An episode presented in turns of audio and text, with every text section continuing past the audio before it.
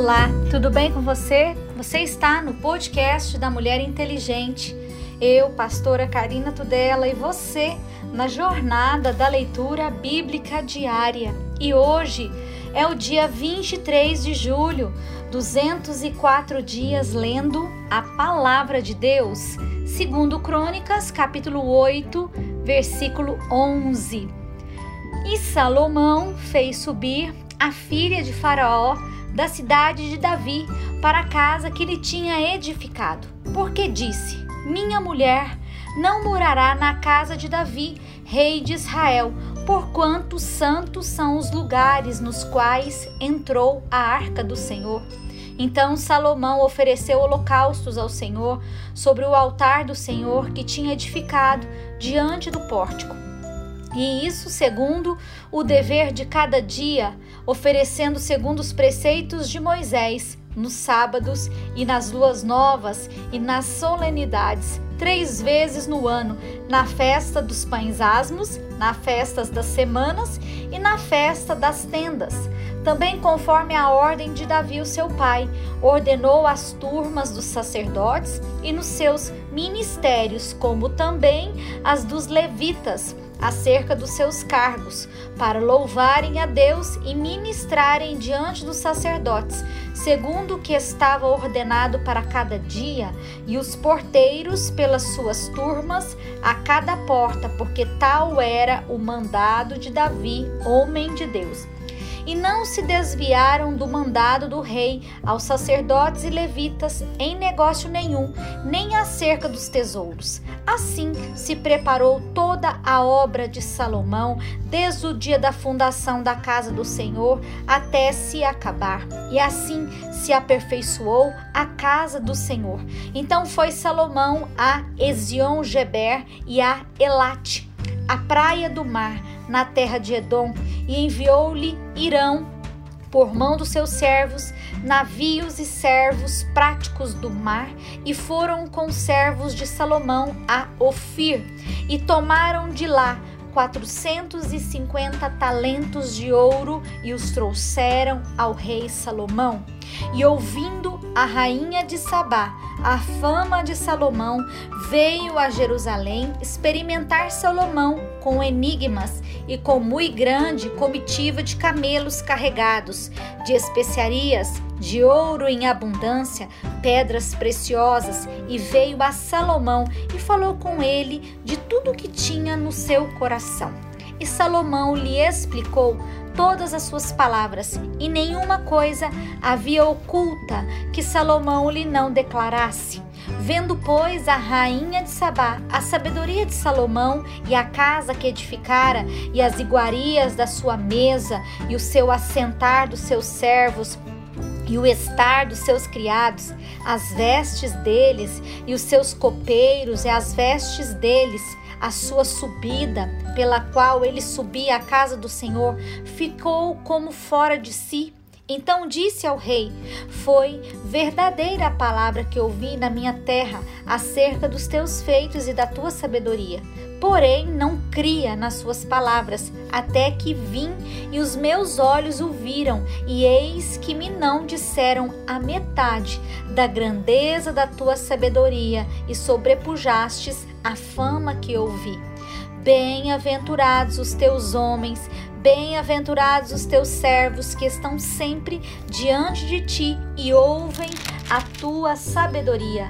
Bendito seja o Senhor teu Deus, que se agradou de ti para te pôr como rei e sobre o seu trono pelo Senhor teu Deus, porquanto teu Deus ama a Israel, para estabelecer perpetuamente e pôr-te como rei sobre eles, para fazeres o juízo e justiça.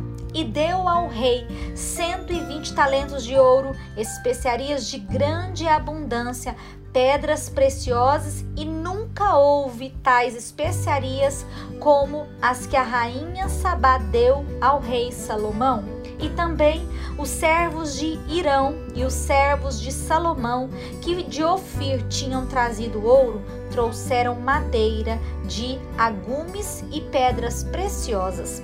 E fez o rei corredores de madeira de algumes para a casa do Senhor e para a casa do rei, como também harpas, alaudes para os cantores, quais nunca dantes se viram na terra de Judá. E o rei Salomão deu à rainha de Sabá tudo quanto lhe agradou e o que lhe pediu, além do que ela mesma trouxera ao rei. Assim voltou e foi para sua terra, ela e os seus servos. E era o peso do ouro que tinha em um ano a Salomão de 666 talentos de ouro, afora o que os negociantes e mercadores traziam, também todos os reis da Arábia e os príncipes da mesma terra traziam a Salomão o ouro e a prata. Também fez Salomão duzentos paveses de ouro batido. Para cada pavês mandou pesar seiscentos ciclos de ouro batido, como também trezentos escudos de ouro batido para cada escudo mandou pesar trezentos ciclos de ouro, e Salomão os pôs na casa do bosque do Líbano. Fez mais o rei um grande trono de marfim e o cobriu de ouro puro. E o trono tinha seis degraus e um estrado de ouro pegado ao trono e encostos de ambas as bandas no lugar do assento, e dois leões estavam junto ao encosto, e doze leões estavam ali de ambas as bandas sobre os seus degraus. Outro tal se não se fez em nenhum reino. Também todos os vasos de beber do rei Salomão eram de ouro, e todos os objetos da casa do bosque do Líbano, do ouro puro, prata, reputava-se por nada nos dias de Salomão, porque indo os navios do rei com os servos de Irão a Tarsis, tornavam os navios de Tarsis uma vez em três anos e traziam ouro, prata, marfim, búgios e pavões. Assim excedeu o rei Salomão a todos os reis da terra, tanto em riquezas como em sabedoria. E todos os reis da terra procuravam ver o rosto de Salomão para ouvirem a sua sabedoria que Deus lhe dera no seu coração. E eles traziam cada um o seu presente: vasos de ouros, vestes, armaduras, especiarias, cavalos, mulos, cada coisa de ano em ano. Teve também Salomão quatro mil estrebarias de cavalos e carros e doze mil cavaleiros e pôs-los nas cidades dos carros e com o rei em Jerusalém. E dominava sobre todos os reis, desde o rio até a terra dos filisteus e até ao termo do Egito. Também o rei fez que houvesse prata em Jerusalém como pedras e cedros em tanta abundância como as figueiras bravas que há pelas campinas. E do Egito e de todas aquelas terras traziam cavalos a Salomão. Os demais atos, pois, de Salomão, tanto os primeiros como os últimos, porventura, não estão escritos no livro da história de Natã, o profeta, na profecia de Aias, o Silonita, e nas visões de Ido, o vidente, acerca de Jeroboão, filhos de Nebate? Reinou Salomão em Jerusalém quarenta anos sobre todo Israel, e dormiu Salomão com seus pais, e o sepultaram na cidade de Davi, o seu pai, e Roboão, o seu filho, reinou em seu lugar. E foi Roboão a Siquém, porque todo Israel tinha vindo a Siquém para fazerem o rei. Sucedeu, pois, que ouvindo a Jeroboão, filho de Nebate, o qual estava então no Egito, para onde fugira da presença do rei Salomão, voltou Jeroboão do Egito, porque enviaram a ele e o chamaram, e veio, pois, Jeroboão com todo Israel e falaram a Roboão, dizendo: Teu pai fez duro o nosso jugo. Alivia tu, pois, agora a dura servidão do teu pai e o pesado jugo que nos tinha imposto, servir-te-emos. E eles lhes disse: Daqui a três dias, tornai a mim. Então o povo se foi. E teve Roboão conselho com os anciãos que estiveram perante Salomão, seu pai, enquanto viveu, dizendo: Como aconselhais vós que se responda a este povo? E eles lhe falaram, dizendo: Se te fizeres benigno e afável com esse povo e lhes falares boas palavras, todos os dias serão teus servos. Porém, ele deixou o conselho que os anciãos lhe deram e teve conselho com os jovens que haviam crescido com ele e estavam perante ele.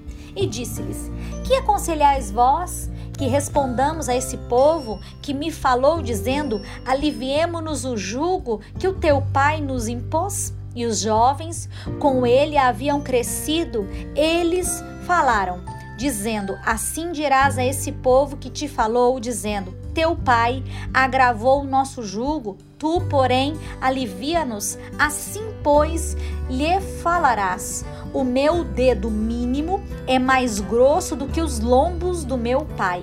Assim que se meu pai vos fez carregar de um jugo pesado, eu ainda acrescentarei sobre o vosso jugo. Meu pai vos castigou com açoites, porém eu vos castigarei com escorpiões. Veio, pois, Jeroboão e todo o povo de Arroboão no terceiro dia, como o rei tinha ordenado, dizendo: Tornai a mim ao terceiro dia. E o rei lhes respondeu asperamente: Por que o rei Roboão deixou o conselho dos anciãos? E falou-lhes conforme o conselho dos jovens, dizendo: Meu pai agravou o vosso jugo, porém eu lhes acrescentarei mais. Meu pai vos castigou com açoites, porém eu vos castigarei com escorpiões. Assim o rei não deu ouvidos ao povo, porque esta mudança vinha de Deus, para que o Senhor confirmasse a sua palavra, a qual falara pelo ministério de Aias, o Silonita, a Jeroboão, filho de Nabate. Vendo, pois, todo Israel que o rei lhes não dava ouvidos, então o povo respondeu ao rei, dizendo: que parte temos nós com Davi? Já não temos herança no filho de Jessé? Israel, cada uma suas tendas? Olha agora pela tua casa, ó Davi. Assim todo Israel se foi para suas tendas. Porém, quanto aos filhos de Israel, que habitavam nas cidades de Judá, sobre eles reinou Roboão. Então o rei Roboão enviou a Adorão, que tinha cargo dos tributos. Porém, os filhos de Israel o apedrejaram com pedras, de que morreu. Então o rei Roboão se apressou a subir para o seu carro e fugiu para Jerusalém. Assim se revoltaram os israelitas contra a casa de Davi até ao dia de hoje.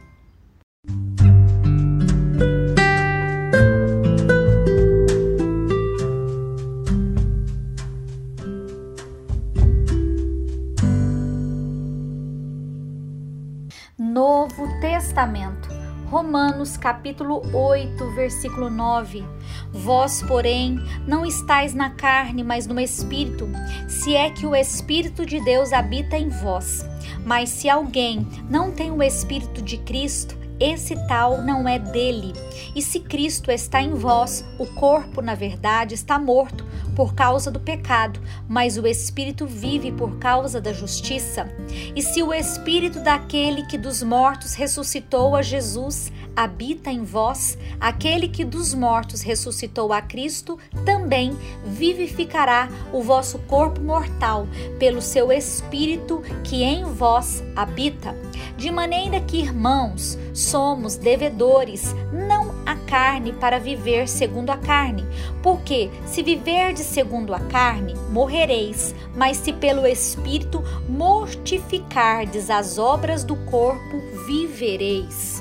Porque todos os que são guiados pelo Espírito de Deus, esses são filhos de Deus, porque não recebestes o espírito de escravidão para outra vez estardes em temor, mas recebestes o espírito de adoção de filhos, pelo qual clamamos Abba, Pai. O mesmo espírito testifica com o nosso espírito que somos filhos de Deus. E se nós somos filhos de Deus, somos logo herdeiros também, herdeiros de Deus e co-herdeiros de Cristo, se é certo que com ele padecemos, para que também com ele sejamos glorificados. Porque para mim tenho por certo que as aflições deste tempo presente não são para comparar com a glória que em nós há de ser revelada porque a ardente expectação da criatura espera a manifestação dos filhos de Deus, porque a criação ficou sujeita à vaidade, não por sua vontade, mas por causa do que a sujeitou, na esperança de que também a mesma criatura será libertada da escravidão da corrupção para a liberdade da glória dos filhos de Deus.